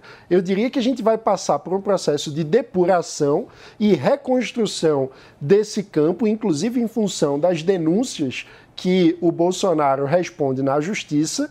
E vamos ver uma transformação desse campo. Qual será a nova composição? Quem vai liderar o campo da alternativa ao PT? Eu acho que está muito cedo para dizer. E um dos motivos também que está cedo para dizer é que a gente precisa ver o governador Tarcísio se consolidar no sentido de deixar a sua marca no governo de São Paulo.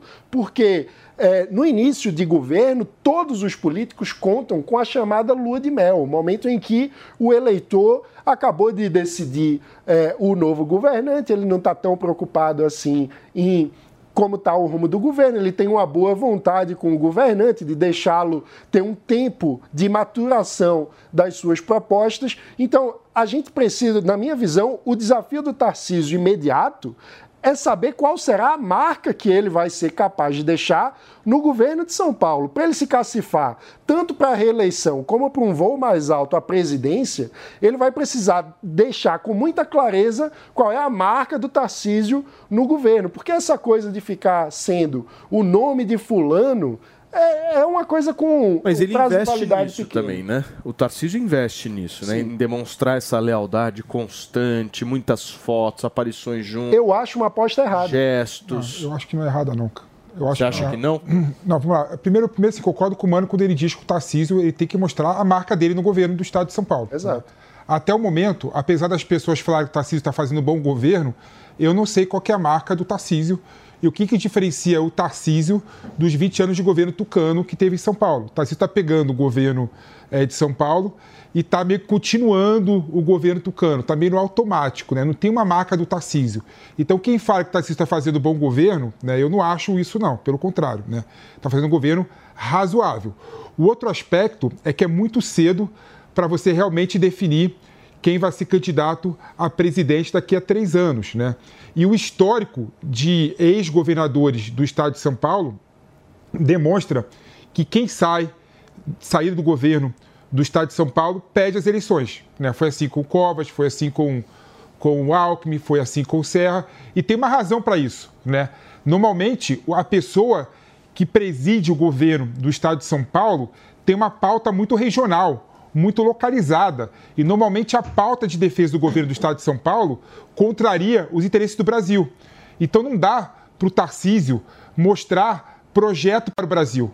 Porque ele é governador do estado de São Paulo. É, tar- então a pauta. Tem um detalhe A aí. pauta, peraí, peraí, Koba. Então a pauta é meio contraditória, né? Entre o governo, o governo do estado de São Paulo e candidato a presidente do Brasil com um projeto de Brasil. Agora, eu, eu, eu, eu, sou contra o que o, o Maninho falou aqui, porque eu acho que a força do bolsonarismo é uma realidade. Né? Teve uma pesquisa recente no Datafolha, ou do Ibope, lembro agora qual que foi a. que mostrou claramente que 25% da população se coloca como bolsonarista.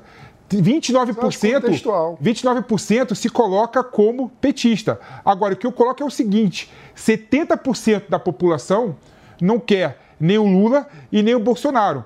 Então, aquela pessoa. Quem disse isso? É, você fazendo uma análise das urnas e a pesquisa. Né? As urnas mostram que Bolsonaro teve um terço dos votos, Lula teve um terço dos votos e um terço de abstenção, votos nulos e voto, voto branco. Ou Peraí, seja, quem dois terços querem. vota. Os caras que não votaram não podem nem Mas dois terços É não que querem o Lula e dois terços não Quando querem o você pensa numa estratégia, você não pode ignorar que aqueles que escolheram não votar nessa eleição podem escolher votar na próxima.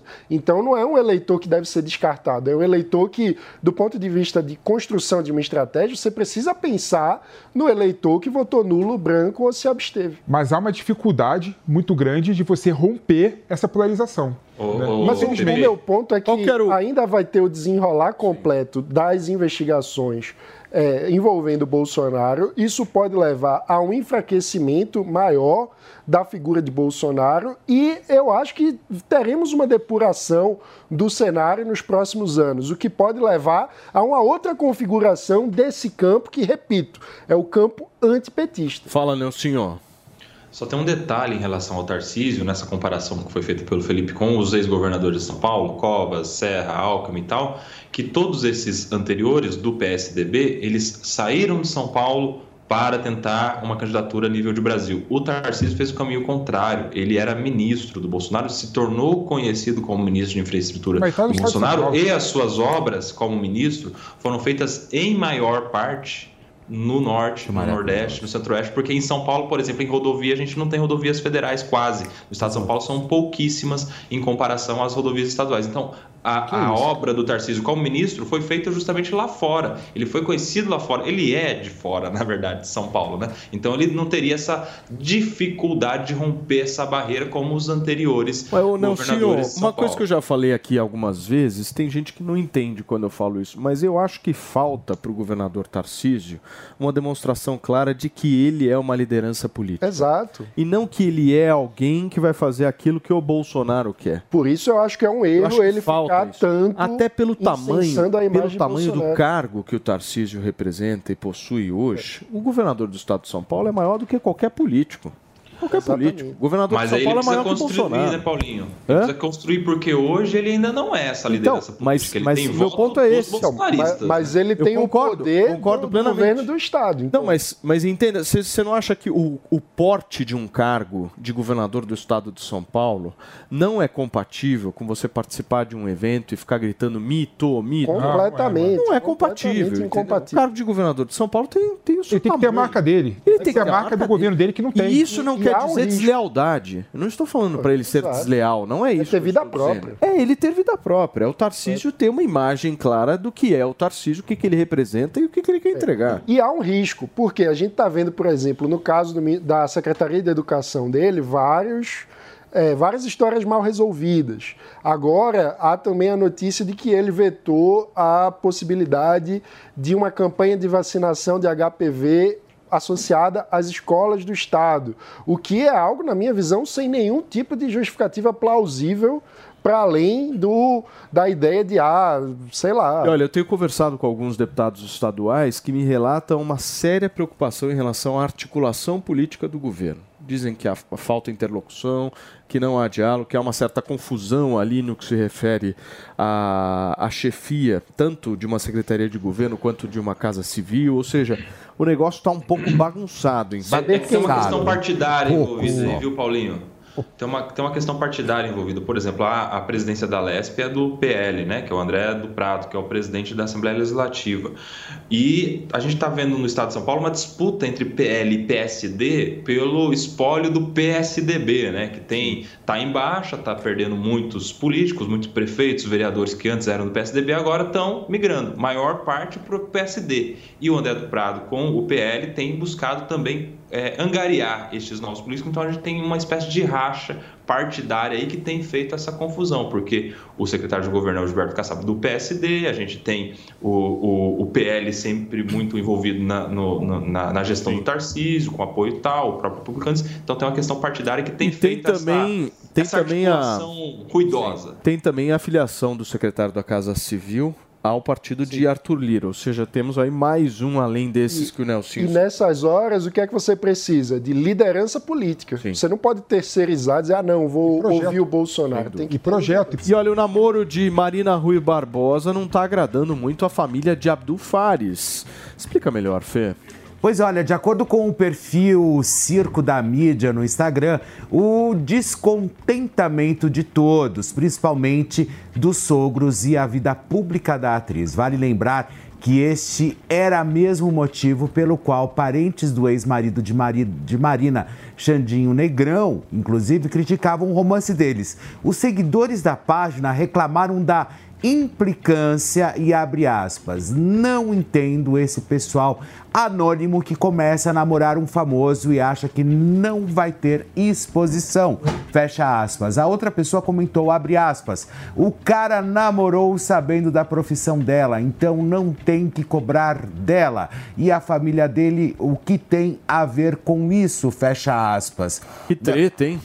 Daqui a pouco a família do o Fares vai, vai, vai vazar áudio dele pedindo 10 reais pro pai para comprar milho na praia, porque, né, do jeito que. Enfim, eu acho o seguinte: eu acho que, olha, na verdade, deixa a menina ser feliz, meu. Ela tá namorando com o cara, o cara é trilionário, tá certo? É, a, a, a Marininha, ela tem um dedo bom, né? Ela é uma menina, né, que faz os, né, os parceiros felizes, né? Ela quer uma boa família ela sabe escolher bem, é uma menina que tem juízo, viu, maninho? E aí o que acontece agora, vamos ver, vamos aguardar, mas diz que a família dele não está nem um pouco afim realmente dessa relação entre Marina Rui Barbosa e o Fares. Você sabe por quê? Esse pessoal que é endinheirado, eles não ligam para esse negócio de mídia, de fama. Eles gostam de dinheiro dinheiros, né, no plural. Eles não curtem muito essa questão de aparecer, porque quanto menos aparece para eles também é melhor, claro, né? Claro. Então eu acho que agora deixa ela seguir o baile, deixa ela ser feliz junto com o seu Fares ali, com o seu shake. Muito bem, gente, são 11 horas e 38 minutos. O general Gonçalves Dias, mais conhecido por todos como G. Dias, que é ex-ministro-chefe do Gabinete de Segurança Institucional do atual governo, é o primeiro da lista de indiciados da CPI do MST. O indiciamento está na minuta do relatório final da comissão, que daqui a pouquinho a gente vai trazer mais detalhes para você a respeito disso. Agora, como é que vocês viram essa história do relatório da CPI do MST? Vocês acham que de alguma forma haverá aprovação? Porque o próprio Stedley, se eu não me engano, foi no sábado, deu uma declaração pública dizendo que, olha, relatório não vai ser nem votado. Falas do Stedley, né, que nem participa da CPI, ou seja, Sim. Como é que você vê isso, Manu? Olha, eu acho que o, o Salles, ao incluir inclusive o Gonçalves Dias, ele aposta numa. ele dobra a aposta num caminho que talvez dificulte a aprovação do relatório, porque afinal de contas. O Gonçalves Dias, que tem muito a explicar sobre o 8 de janeiro, como a gente já falou, mas o que é que ele teria de concreto relacionado ao MST? Isso me parece uma forçação de barra do Ricardo Salles, como um prêmio de consolação, dado que não há é, maioria na comissão do 8 de janeiro para emplacar é, uma denúncia contra o Gonçalves Dias, ele tenta incluir de qualquer jeito na CPI do MST. Só que com a mudança de composição da comissão, esse caminho pode levar à não aprovação do relatório. Agora, é, tem indiciamento de deputado do PT, agora esse indiciamento do Gonçalves Dias, tem também indiciamento do Zé Rainha, certo? Ou seja, são algumas pessoas aí bem relacionadas. No caso do Zé Rainha, eu acho correto esse indiciamento, você não acha? O, o é uma PT? sugestão, né? Na verdade, o, o, relatório da CPI, ela sugere o indiciamento, né? Sim. É. Aí o relatório vai para o Ministério Público e Polícia Federal, que vai tocar o processo a partir de então. Né? É bom lembrar que a CPI é um instrumento político né, instrumento político. E agora é bom, é bom lembrar que o PT e o governo têm a, ma a maioria absoluta do Congresso Nacional. Né? Nas últimas semanas, inclusive, o PT conseguiu forçar as bases do PP e do Republicanos a tirar deputados da base da oposição, da CPI, e colocar deputados da base do governo. Então, o Salles ele não vai ter uma facilidade na aprovação desses relatórios todos aí. Né? Eu não acho, Paulinho, que colocando o José Rainha, que é uma pessoa que tem muita permeabilidade na base da esquerda, né, o Salles conseguiria aprovar mais facilmente é, o relatório da CPI. Agora, a conclusão que eu, que eu chego, né, que eu vinha falando desde, desde o começo da CPI, né, ao contrário do Nelsinho, eu falava que a CPI não ia dar em nada. Ia ser, ia ser uma CPI que ia discutir assuntos periféricos, assuntos sem muita importância, se quisesse chegar numa conclusão aprovada do relatório por todos da CPI. Né? Mas e pelo já visto deu, não vai né? ter. Mas já deu, mesmo não havendo. Já deu em nada, deu em nada. Deu Já nada. deu. Só a Já existência deu. da CPI já Exato. deu, Pepe. Deu o quê? Desgaste, Maio, o desgaste político que o houve uma diminuição. Pelo contrário, não, desculpa, eu, eu tenho uma visão, eu tenho uma visão completamente diferente de vocês. né? Na minha visão, eu vi o movimento do, do MST se fortalecendo a narrativa. Né?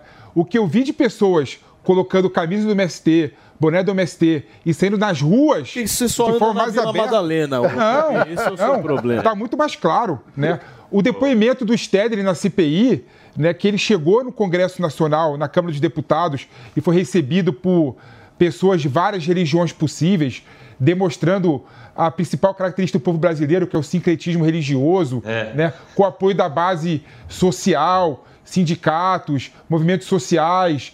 Foi algo assim muito grande que Pepe. se fortaleceu graças à CPI. Deixa eu falar uma coisa pra você. Chegou lá, foi recebido por líderes religiosos de todas as religiões. No depoimento falou que nem Jesus sabe o que acontece dentro de um assentamento do MST. Deixa eu falar Ninguém uma sabe o que coisa. acontece, Só a existência do, do- da CPI já deu resultado. Qual o Só resultado? Mas qual o resultado? Porque a partir de maio, quando foi insta- instalada a CPI do MST, a gente já teve uma redução drástica. Não é verdade, não é de verdade, não, senhor. Invasões. Te É falo os números aqui. As estatísticas. A gente teve uma redução drástica. Ou seja, só a existência já fez bem. A gente tem medo agora com o fim da CPI, se a gente vai voltar a ter invasões. Esse é um receio que os, os proprietários de terra rural estão tendo é, com o fim da, da CPI da MST. Agora, muito admira, Pepe, você mais uma vez fazer essa defesa do MST. Eu não fiz é defesa nenhuma do MST. Tem pessoas sinceras, Eu não como em fiz qualquer lugar, defesa nenhuma do mas em MST. grande parte é, pratica crime de invasão de terra rural, de propriedade ativa que está produzindo, até da Embrapa. A dúvida de hoje é a seguinte: se o PP, que em São Paulo come ostra todo dia, ele vai sair, ele vai para uma aldeia de índio, para a Venezuela ou para um assentamento do MST, PP? Vou pros três, não tem problema nenhum de ir nos três. Agora, Nelsinho, essa narrativa de que. Essa, essa narrativa que você coloca aí de que diminuíram o número de invasões com a CPI é balela. Né? Narrativa Ele não, realmente. é- é não, é, é número, é número, é dado concreto. Você teve uma diminuição natural das invasões, chegou a zero na CPI, e no mês seguinte teve duas invasões. Aumentou em 200% o número de invasão durante a CPI. Ô, Pepe, eu já te falei isso, vou falar de novo. 200%. 200% de zero é zero, meu amigo. Na estatística, desculpa, aí você não entende nada de matemática. Na estatística, quando você faz essa conta, o zero é igual a 1. Então 200% significa duas vezes mais. Tá dilmando, viu? Tá Não, dilmando. você tá errado. Tá errado de novo. Me deixaram um pouco confuso. agora. Contabilidade criativa. Exato. Não. O PP, você foi chamado hoje de analfabeto em português e de analfabeto É um matemático. fanfarrão. Você viu que não tem como rebater meus argumentos, você fica querendo me agredir pessoalmente aqui. Não, eu só te dou um abraço, Pepe. Não, dá é abraço nada. Dá abraço nada. Agora, essa narrativa sua é completamente falsa. Tiveram duas vezes mais invasão durante a CPI. Agora, vocês acham que essa CPI É perdeu tudo. fôlego aí nas últimas semanas? Perdeu fôlego. E eu acho que o- essa inclusão de indiciamento do Gonçalves Dias, por que motivo? Gonçalves Dias foi ministro da Segurança Institucional. Isso não tem a ver com o monitoramento de invasão do MST ao redor do país inteiro. Né? É, então, eu acho que esse tipo de forçada de barra acaba prejudicando a credibilidade do relatório. Então, eh, dificulta até o- a narrativa, porque você vai dizer o quê? O, a- o PT vai dizer, e aqueles deputados da base do governo que votarem contra o relatório vão dizer que houve uma forçada de barra. E com esse tipo de inclusão, fica difícil desmentir. Mas vocês não acham que teve um desgaste político na imagem do movimento? Eu discordo de você um pouco, PP. Você acha que não desgastou, não arranhou em nada o Acho que movimento? houve, sim. Não. Foram meses aí de noticiário, meses de vídeos circulando no WhatsApp, Me- meses que o movimento. que inclusive viralizaram na internet. Não, meses que o, o MST ficou na mídia. Né? Para o movimento é bom. O movimento foi bom também. É que é aquela coisa, quem já não gostava do MST Passa teve gostar mais. confirmação, né? Não gostou mais ainda. Quem gostava, aí passou a tratar como Ah, se o vi, movimento estivesse sendo perseguido, e aí colocou a camisa. Então é aquela, é aquele tipo de CPI que acaba fortalecendo as duas torcidas, os que não gostam do MST e os que gostam. Muito bem, gente. Olha só, o novo PAC, o Programa de Aceleração de Crescimento, pode ficar travado por falta de mão de obra e de garantia para empresas, e de acordo, inclusive, com uma matéria do jornal Estado de São Paulo. Segundo as informações, o governo vai depender da iniciativa privada para fazer o programa dar certo, já que elas vão precisar estar preparadíssimas para atender às demandas. Em relação à mão de obra, especialistas indicam que hoje faltam desde executivos para empresas de construção e mestres de obras até carpinteiros e também trabalhadores mais mais técnicos para projetos do governo. Só falta essa, né? Você cria um programa e não executa simplesmente por conta disso. Como é que resolve essa história, não, senhor?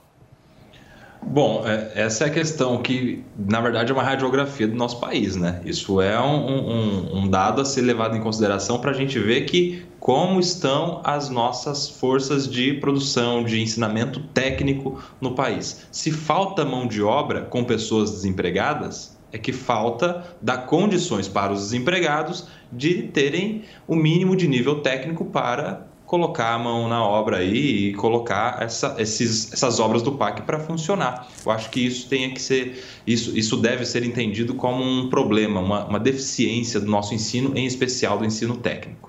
E aí, maninho? Esse é o tipo de situação que a gente precisa aprender com os PACs anteriores. Qual que era o modelo anterior dos PACs? O Estado induzindo diretamente as grandes obras. Eu acho que a gente precisa ter uma mentalidade mais aberta para concessões, para participação da iniciativa privada, inclusive para que a própria iniciativa privada também seja parceira dos programas de capacitação técnica, porque um, um dos problemas, por exemplo, do Pronatec é que não necessariamente, nem sempre os cursos técnicos estão vinculados com a necessidade do mercado de cada lugar. Então, para a gente é, aperfeiçoar os programas de capacitação de emprego, a gente precisa fazer um link muito maior e mais efetivo entre os cursos técnicos e as demandas concretas do mercado de trabalho de cada região. Então, é um aperfeiçoamento da política pública que precisa ser pensado nas duas esferas, tanto na capacitação da mão de obra, como também na parceria com iniciativa privada na execução das obras. Muito bem, gente, olha só, o apresentador Zeca Camargo virou um dos assuntos mais comentados das redes sociais, né, Fê? Por qual razão? Olha, porque Zeca Camargo fez um show como DJ em um bar em Fortaleza, no Ceará. Olha que graça. Além da empolgação do jornalista, outra coisa chamou a atenção dos internautas. O valor cobrado pelo cover artístico é, do estabelecimento, que de acordo com a placa do local, é de 10 reais por pessoa. E nesta segunda-feira, Zeca Camargo usou as redes sociais para dizer que é muito muito bom começar a semana virando meme em Fortaleza. E o programa que está caminhando de mal a pior. Glenda é ótima, ela é tá? excelente. Ah, é um programa. Melhor da noite, né? Melhor da noite, é pior tá da noite. Bem? É, é, não, não, não tá, tá não bem. tá, não tá, não tá. Então, enfim, eu acho que a, a, a Band ali tenta realmente colocar algo que seja de relevância ali na faixa noturna, mas não encontra ali uma fórmula interessante. Mas Zeca Camargo e o, e o pessoal vem, vem, vem reclamando muito do aspecto do Zeca Camargo, Paulinho. Em que sentido, Fê? Ah, em que sentido? Ele não corta. Parece que não toma banho. Olha que. É, não corta o cabelo. Que foi? que foi, Pepe? Uma falta de banho. Parece que não toma banho, não corta o cabelo, não faz a barba. Não tá aciado no ar, entendeu? Tá um pouco assim, vamos pra praia. Tá muito Fortaleza, Entendi. sabe? Assim, tipo, tô indo pra vibe de Fortaleza. Entendi. Então, e. Pô, eu não tá entendi, deixando... não. Os amigos de Fortaleza que eu conheço, todos tomam não, banho. Não é, não, é, não é que o povo de Fortaleza não toma banho. É a forma dele ir ali, entendeu? Tipo, good vibes, tô indo pra Fortaleza, quero curtir, enfim. Eu acho que o Zeca ele já teve uma representatividade tão grande na televisão, principalmente quando ele estreia ali o No Limite, começa a fazer tudo ali nos reality shows e de repente ele vira um ermitão Mas a, a né? capital nacional do reggae é São Luís. É São Luís, São né? Luís. E ele se transforma um ermitão, Paulinho. É uma coisa é muito Caruaru. esquisita isso, sabe? O Fê, mas substituir o Faustão não deve ser fácil, né? que se substituir Faustão também não fazia sucesso. Não, mas era, você- uma, era uma droga de audiência. É, que lá dava, não dava, não dava quatro, cinco pontos, dava Mas é- dois mas é pontos cinco. Você tem todo um porte de Faustão. Não, o Faustão ok, o Faustão beleza, o Faustão é Faustão beleza. O programa era uma droga, o programa era chato, entendeu? O programa era um programa arrastado, um programa que não tinha uma dinâmica bacana, um programa velho, um programa arcaico. Então, ou seja, aquelas histórias que a gente sempre viu, pizza, churrasco, não sei mais quem, todo mundo ali no estúdio, chato, chato, sabe? De segunda a sexta, Faustão gritando na televisão, não, não dava. Ótimo, beleza, acabou o programa, a gente sabe que realmente ele tá passando por, passou por um probleminha de saúde, agora tá ótimo, mas o programa estava chato. E a mesma coisa tá acontecendo com o programa do Zeca Camargo. Glenda maravilhosa.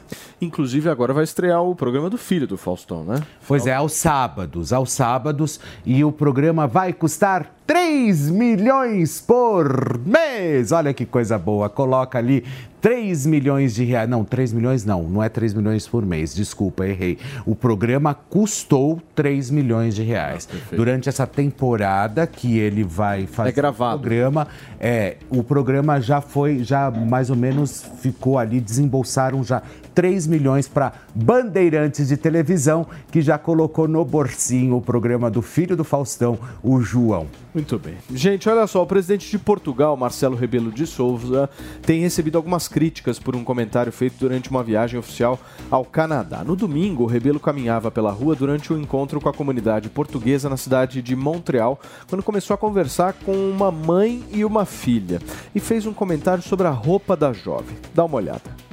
A filha é mais bonita do que a mãe, E somos as duas Marias. mas a filha ainda apanha uma porque já viu bem com o decote. Marcelo Rebelo de Sousa vai até à missa.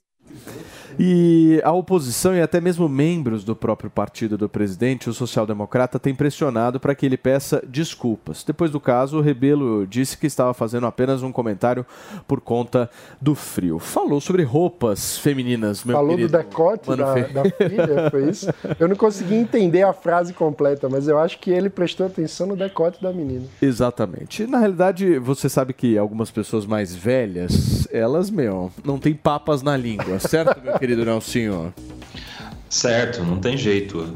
É, é, em todo lugar tem um tiozão, às vezes o tiozão é presidente. É o Ele fala famoso isso aí tiozão. E, e não tem jeito, vai ter que pedir desculpa, a sociedade evolui e cobra que ele se retrate com isso. Nós estamos em uma nova época, né, Paulinho? Ah, não tenha dúvida. Ele falou o seguinte. a- ele falou o seguinte, ó. A Mari Vasquez aqui me traduziu. Ele falou: a filha é mais bonita que a mãe. A filha é mais bonita. É, aí ele diz o Nossa. seguinte: ela vai pegar uma gripe. Você já viu o decote? Já viu bem o decote? Mas ele falou a filha é mais bonita que a mãe? Falou, a filha é mais Textualmente? Graça, né? Ô, é ô Pepe, tiozão, o cara que é tiozão, ele tem. Ele tem assim aquilo dentro dele. Não vai mudar nunca. O tiozão é o tiozão. Você já é tiozão, Pepe? É. Eu acho que não, sou. Você é pré-tiozão. Ah, me diz você, você faz esse tipo de Eu tô- comentário eu por sou- aí? Não, eu não faço esse tipo de comentário, não. Eu sou menos de 40 anos de idade. Tô, pa- pareço 20, né? Nossa, então você tá. Essa barba Nossa, você aí, tá meu mal, hein? Eu tô mal. Eu tô mal. Vou é que eu saí, o que eu saí de uma gripe pesada. Você saiu de uma. Você saiu da Covid. Eu saí né, de uma gripe pesada. Usou muito decote, pegou gripe. Olha só, gente, a nova Ai, fase ai. do Desenrola Brasil, programa de renegociação de débitos lançado pelo governo, terá início já nas próximas semanas. Nessa etapa poderão participar pessoas com renda de até dois salários mínimos ou que sejam inscritas no cadastro único com dívidas de até 5 mil reais. Para participar, os interessados devem obrigatoriamente se inscrever no site gov.br. Sem esse cadastro, não é possível acessar o sistema para realização da, da renegociação. No caso do Desenrola, os devedores terão de habilitar contas de nível prata ou nível ouro. Essa é uma das grandes bandeiras de Fernando Haddad, né, Maninho? Pensando Exato. politicamente. E que foi herdada aí da campanha do Ciro Gomes, né? Que É verdade. batia muito na tecla O projeto era muito melhor do do, Ciro. do problema da, da, do endividamento do povo brasileiro. E a questão é, para ser sustentável um programa como esse, a gente precisa que a economia melhore e que as pessoas tenham educação financeira. Porque senão você renegocia a dívida hoje continua desempregado, você vai acabar contraindo outra dívida e vai criar uma bola de neve. Então, esse tipo de iniciativa, para ser sustentável, precisa estar acompanhado de medidas que levem à melhoria da economia como um todo. Muito bem. E aí, Pepe? Antes de você falar, deixa eu me despedir de quem nos acompanhou pelo rádio. Gente, muito obrigado pela sua audiência. O Morning desta segunda-feira fica por aqui. Essa é a Jovem Pan Jornalismo Independente. E para você que está com a gente na televisão, comentário de Felipe Monteiro, mais conhecido como pré-tiozão. Esse projeto aí do governo é um projeto que, na finalidade, ele é muito bom, mas no método ele é muito ruim. Né? Por que, que ele é bom? Ele é bom porque o Brasil tem que endereçar três problemas. O primeiro, endividamento das famílias. O segundo, endividamento das empresas. E o terceiro, a falta de investimento público no Brasil. Né? Com esses três fatores, você consegue ter crescimento econômico. Agora, por que esse projeto é ruim? Esse projeto é ruim, ao contrário do projeto Ciro Gomes, porque esse projeto ele concede isenção tributária para os bancos que aderirem ao é, projeto. Então, quem está pagando a conta no final são os cidadãos todos do Brasil. Né? O projeto Ciro Gomes era muito melhor porque ele usava a estrutura do Estado para negociar a dívida e o pagamento ficava a cargo dos é, cidadãos por meio de estruturas de microcrédito. Se juntavam 10 pessoas com o mesmo perfil e essas 10 pessoas eram solidariamente é, responsável pelo pagamento da dívida. Muito mais complexo, mas muito melhor projeto que não dava conta para todos os cidadãos do Brasil. Agora, quando a gente fala de bandeiras, né, a gente estava falando da questão das bandeiras do Tarcísio, o Lula já delimitou as dele, né? Já tem lá o Bolsa Família, que é o foco total no social, inclusive amanhã vai vai na ONU falar sobre isso e eu acho que ele vai também falar sobre essa questão do desenrola, da, faça, da facilitação do acesso a crédito e tal. É uma das outras um, bandeiras, né? Como é que vocês veem isso? Um problema da, da sustentação de qualquer política econômica, e eu vou é, trazer um ponto de discordância do PP, é que preciso pensar também na dívida do governo ao não fechar suas contas, o governo vai ampliando a sua dívida, o que leva a uma pressão de aumento de juros. Então, essa história toda, para ter sustentação, precisa que o governo seja capaz de cumprir sua promessa de ajuste das contas públicas para que no ano que vem nós tenhamos de fato déficit zero, o que é um desafio muito grande e a gente ainda não vê indícios concretos de que o governo vai ser capaz de fazer isso. Agora, um ponto positivo e aplausos para o Ministério do Planejamento é que foi criado um grupo de trabalho essa semana uhum. para fazer uma revisão social dos gastos públicos. Então, a ideia é que esse grupo de trabalho que vai ter, entre outros, o professor Sérgio Firpo integrando, vai tentar analisar a qualidade do gasto de cada um dos itens do orçamento público. Muito bem. Senhores, não dá mais tempo de nada. Um beijo para você, Nelsinho, Mano Ferreira. Acabou. Felipe Monteiro, Felipe Campos, até logo, hein, querido. Tchau, gente. Essa é a Jovem Pan Jornalismo Tchau, pessoal. Até amanhã. Muito bom dia a todos.